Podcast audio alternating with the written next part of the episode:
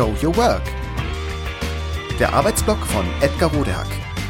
Organisationsberatung, Teamentwicklung, Business Coaching. Heute The Art of the Start. Die Auftragsklärung.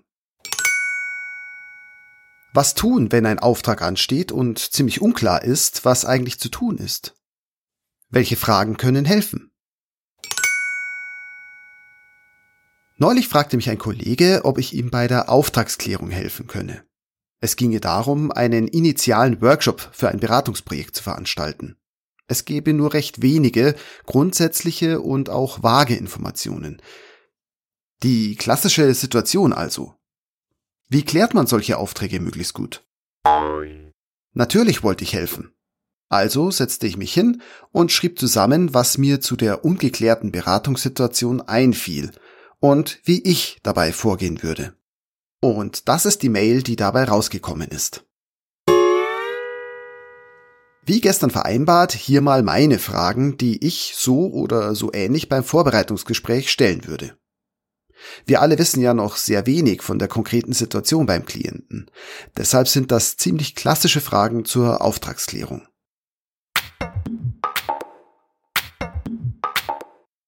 Allgemein. Um zu entscheiden, was wie sinnvoll ist, würde ich allgemein zunächst mal gerne wissen, Problem. Um was geht's denn eigentlich genau? Was ist das Problem beziehungsweise die Probleme, das beziehungsweise die gelöst werden sollen? Also im Management, im Team, bei beiden, woanders? So konkret es bitte geht, beschreiben. Beispielhafte Situationen wären dafür sehr hilfreich. Ursache. Warum besteht das Problem überhaupt? Was ist der Kontext? Woran liegt es, dass die Probleme auftauchen? Und auch in dieser Form? Wie lange geht das schon so? Was sind die jüngsten Entwicklungen? Ziel. Was soll erreicht werden? Soll das Management, sollen Teams oder Zulieferer agilisiert werden? In welche Richtung soll es gehen? Bis wann? Welche Etappenziele sind denkbar oder schon vorgedacht? Lösungsansätze. Offenbar macht der Klient ja schon ein bisschen mit dem Thema herum. Was ist da konkret schon geschehen? Trainings, Coachings, agile Projekte und so weiter? Wo stehen die Teams und die Kolleginnen? Was hat gut geklappt? Was weniger gut? Konkret. Wie weit ist Hintergrundwissen und konkrete agile Erfahrung schon vorhanden? Wie viel können oder müssen wir voraussetzen? Wo ist unter Umständen noch etwas nachzuholen oder zu tun?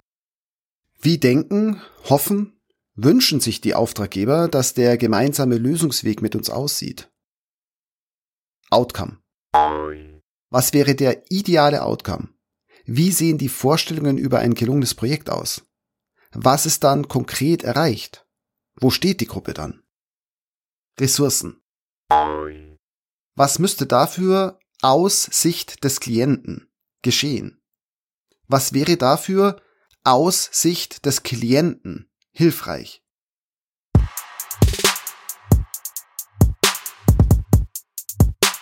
Für die konkrete Vorbereitung auf den Workshop. Aus meiner Sicht wäre viel geholfen, wenn uns unsere Ansprechpartner beim Klienten diese Frage beantworten. Erstens. Erwartungsmanagement. Aus Sicht des Klienten. Was wird im Workshop idealerweise behandelt? Welche Themen sollen besprochen werden? Welche besser ausgeklammert? Was wäre das super ideale und hyper zufriedenstellende Ergebnis des Workshops? Was braucht's dafür? Wie gesagt, alles aus Sicht des Klienten. Zweitens. Welche Rolle wird uns als Externen zugewiesen? Ist es eher Beratung, eher Begleitung, eher Moderation oder vielleicht eher was ganzes anderes? Drittens. Dream Team. Wer nimmt aus Sicht des Klienten idealerweise teil? Wer besser nicht? Warum? Viertens. Externes Dream Team. Gibt es TeilnehmerInnen, die auch wichtig wären, an die wir aber gerade nicht denken? vielleicht auch unangenehme, also zum Beispiel kritische oder auch mächtige Beiträger. Fünftens. Wasserleichen. Gibt es Themen, die in einer idealen Welt am besten auch gleich bearbeitet würden, aber im Moment vielleicht vermietetes Gelände sind? Was ist die Geschichte dahinter? Sechstens. Wie ist der Stand der TeilnehmerInnen im Bezug auf das Projekt? Auf einer Skala von eins gar nicht, bis zehn total, wissen die TeilnehmerInnen Bescheid. Siebtens. Wie ist der Stand der TeilnehmerInnen in Bezug auf Agile und agile Führung? Auf einer Skala von eins bis zehn bitte wieder angeben. Achtens. Wie ist der Erfahrungshintergrund der TeilnehmerInnen in Bezug auf das Beratungsziel? Neuntens. Gibt es Konsens über die Ziele? Gibt es widerstreitende Interessen? Worauf können, müssen wir uns einstellen für die Moderation? Zehntens.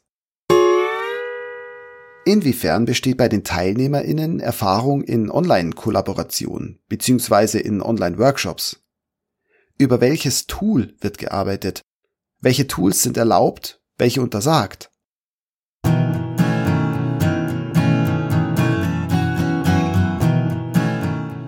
Das sind so die Fragen, die ich stellen würde, um herauszufinden und zu entscheiden, wie viel moderierender, aktivierender oder anleitender Input bzw. Moderation von unserer Seite her nötig ist. Das war's soweit von meiner Seite. Hoffe, das ist hilfreich.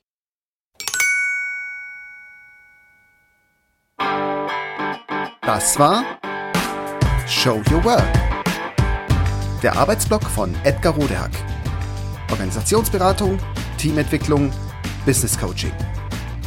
Mehr über mich erfahren Sie auf www.rodehack.de oder direkt im Blog auf www.trellisterium.de. Wer mich kontaktieren möchte, kann das gerne tun unter info@rodehack.de oder auf LinkedIn. Vielen Dank fürs Zuhören. Bis bald.